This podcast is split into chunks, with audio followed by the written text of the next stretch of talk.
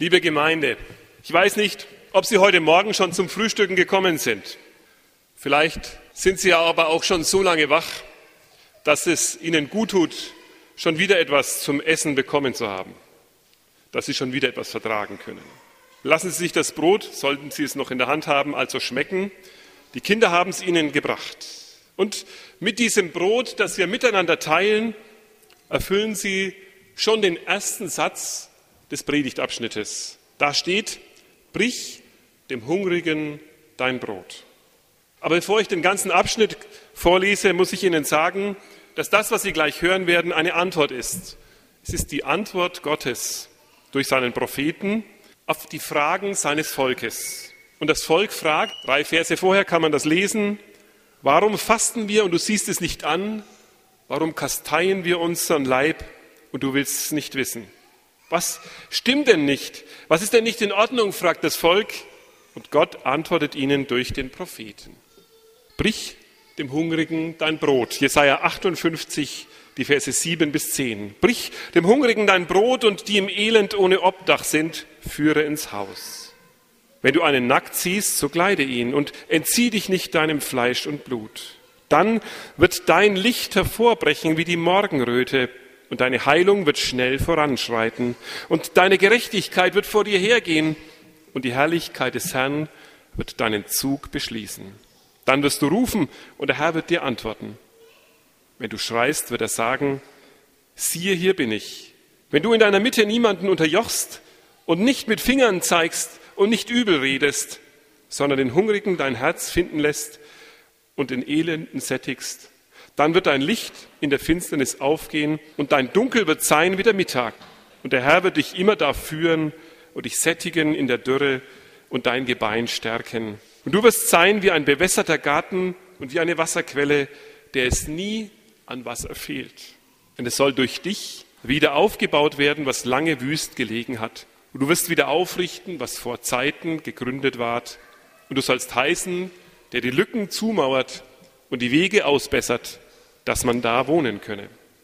Liebe Gemeinde, wir haben es leicht. Was getan werden muss, ist schon geschehen. Wir haben das Brot geteilt. Und Gott hat uns in diesem Sommerjahr wirklich wieder reichlich viel geschenkt. Die Sonnenblumen leuchten draußen auf den Feldern weithin sichtbar und nicht nur die Sonnenblumen sind es. Die Kindergartenkinder haben sie heute hier hereingebracht in die Kirche mit ihnen ist ein Leuchten eingezogen. Es hat in diesem Jahr doch noch sehr reichlich geregnet. Und die Früchte des Feldes sind noch gut, sogar sehr gut gewachsen. Auch in diesem Jahr wieder hat es Wasser gegeben, genügend Wasser. Wir waren wirklich, wie es in unserem Predigtabschnitt heißt, ein bewässerter Garten und wie eine Wasserquelle, der es nie an Wasser fehlt. Aber lassen Sie mich kurz noch einmal zurückschauen und fragen, ist wirklich alles getan? Stimmt unsere Beziehung zu Gott wirklich? Ist sie ganz und gar in Ordnung? Sind wir ihm so nah und er uns, dass wir unseren Dank, unser Lob, unsere Nöte und Sorgen in einem kleinen Vier-Augen-Gespräch mit Gott klären können? Worauf legt unser Gott Wert? Es geht ihm zuallererst, liebe Gemeinde, um Echtheit. Nicht um die Show, sondern um Echtheit geht es ihm. Wir Menschen sollen leben, was wir glauben. Gottesdienste und Predigten, sie sollen nicht heilige Inseln sein, von denen man im Leben der Menschen nichts spürt.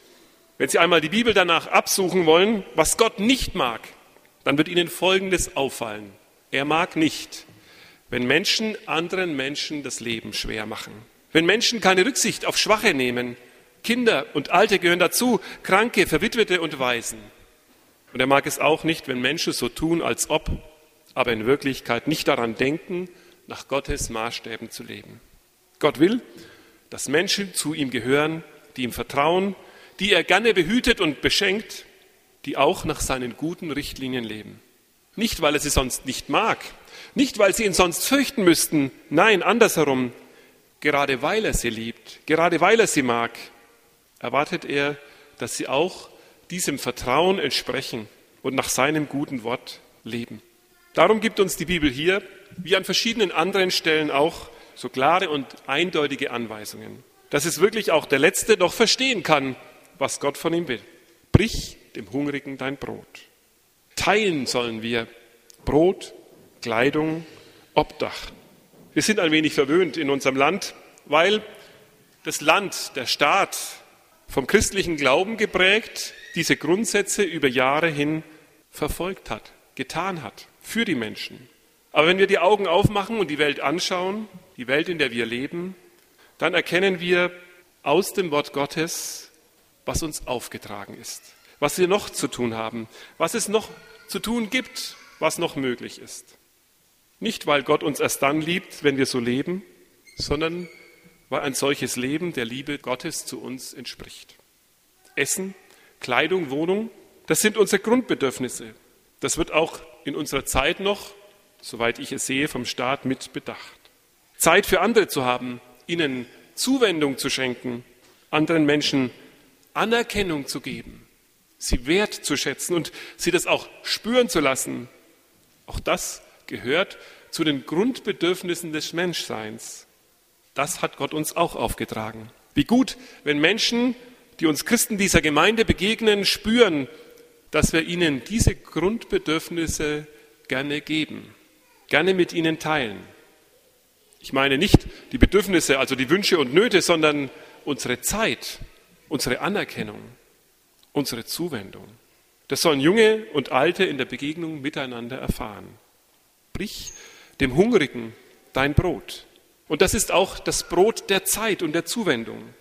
Der Hungrige soll erfahren, dass der Strom der Liebe Gottes, dass all sein Segen, den er uns geschenkt hat, durch unser Leben hindurch auch in sein Leben hineinfließt. Daraufhin sagt Gott uns Großes zu.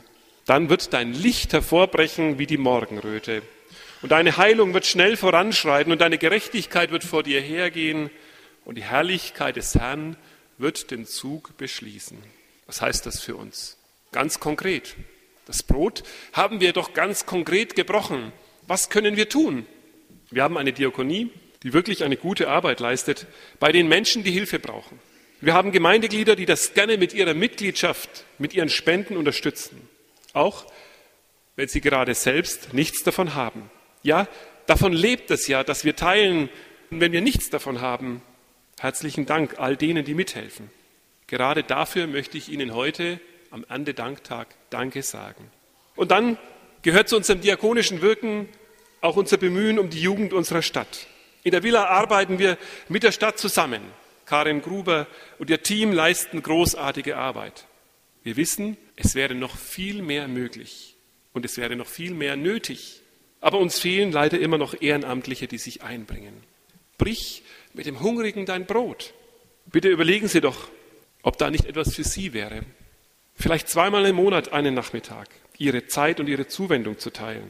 Nicht, weil Sie Angst haben müssen, dass Gott Sie sonst nicht mag. Nein, im Gegenteil, weil Sie gerade wissen, dass Gottes Liebe ihnen und auch den Kindern dieser Stadt gehört. Ab Mitte Januar wollen wir in ein neues diakonisches Projekt einsteigen. Wir haben davon schon geredet und geschrieben. Mitte Januar soll es dann Wirklichkeit werden. In Zusammenarbeit mit der Tafel in Ansbach möchten wir auch hier in Leutershausen für die bedürftigen Menschen unseres Ortes die Möglichkeit schaffen, von dem zu leben, was gut ist, aber sonst aus Wohlstandsgründen im Müll landen würde. Wir sind zuversichtlich, dass wir hier zehn Mitarbeiter und Mitarbeiterinnen finden, die sich gerne in diese Arbeit einbringen. Am 24. November, Sie können es im neuen Gemeindebrief bei den Terminen nachlesen, werden wir einen Infoabend zur Tafelarbeit hier in Leutershausen veranstalten. Was für Menschen werden gebraucht? Dankbare Menschen werden gebraucht. Menschen, die sich Gottes Liebe nicht erarbeiten wollen, sondern die Gottes Liebe kennen und gespürt haben und sie gerne teilen wollen. Ein Satz in diesem Predigtabschnitt ist mir besonders aufgefallen, weil er zunächst einmal doch gar nichts zu tun hat mit dem ersten ganz motivierenden Aufruf, brich mit dem Hungrigen dein Brot. Da geht es nicht um Hilfe, sondern darum, wie sie geschehen soll. Es steht dort, nicht mit dem Finger zeigen und nicht übel reden. Es braucht Menschen, die verschwiegen sind, wenn es um das Leid der anderen geht. Ja, Menschen, die das Leid der anderen nicht in Wort verbreiten, sondern in der Tat stillen, bedecken wollen, der Not aufhelfen, damit es denen, die in Not sind, auch gut geht.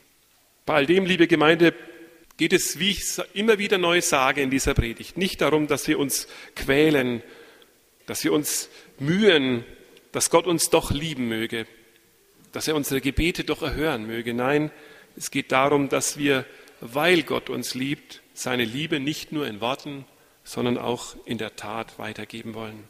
Gott hat unser Leben reich beschenkt. Wir wissen das. Wir können das immer wieder neu entdecken. Vielen Dank allen, die das auch mitgeteilt haben und mitteilen. In unserem Gemeindebrief können Sie ja davon etwas lesen und sehen, von der Vielfalt, von dem Reichtum, mit dem Gott uns beschenkt. Gott hat unser Leben wirklich reichlich beschenkt in diesem Jahr und auch in den Jahren zuvor. Lasst uns teilen, was der große Gott uns in seiner Liebe gegeben hat. Das Leben. Wo Menschen dazu fähig sind zu teilen, da wirkt Gottes Gegenwart in unserer Wirklichkeit. Da leuchtet etwas auf von der Herrlichkeit Gottes. So sagt es Jesaja uns im Namen Gottes. Da, wo Menschen weitergeben, wo sie das Brot brechen, wo sie ihre Liebe weitergeben, leuchtet Gottes Herrlichkeit auf in dieser Welt. Da ist etwas zu spüren von seiner Herrlichkeit mitten in Not und Leid. Worauf wollt ihr warten? Bis euch jemand persönlich anspricht und bittet, der in Not ist? Gott sieht das anders. Das möchte ich zum Abschluss meiner Predigt sagen. Gott lässt uns sagen, wenn du den Hungrigen dein Herz finden lässt, es ist also nicht die Aufgabe derer in Not, auf sich aufmerksam zu machen, sondern es ist unsere Aufgabe, unser Herz zu bereiten für die, die Hilfe brauchen. So sieht Gott das, wenn du den Hungrigen dein Herz finden lässt. Da gibt es also nichts mehr, worauf wir zu warten haben. Öffnen wir unser Herz. Öffnen wir Gott unser Herz vor Dankbarkeit, vor Lob und mit der Bitte, dass wir bereit sind zu teilen was Gott uns geschenkt hat. Daraufhin wird er uns neu beschenken, so wie er es uns versprochen hat, dass wir ein Garten des Lebens sein sollen, bei dem Menschen es spüren und merken. Gottes Herrlichkeit, sie geht auf über uns wie die leuchtende Sonne. Und sie merken, zwischen dem gebrochenen Brot und den Sonnenblumen, die hereingezogen sind, als Symbol für die Herrlichkeit unseres Gottes, besteht ein tiefer Zusammenhang. Amen.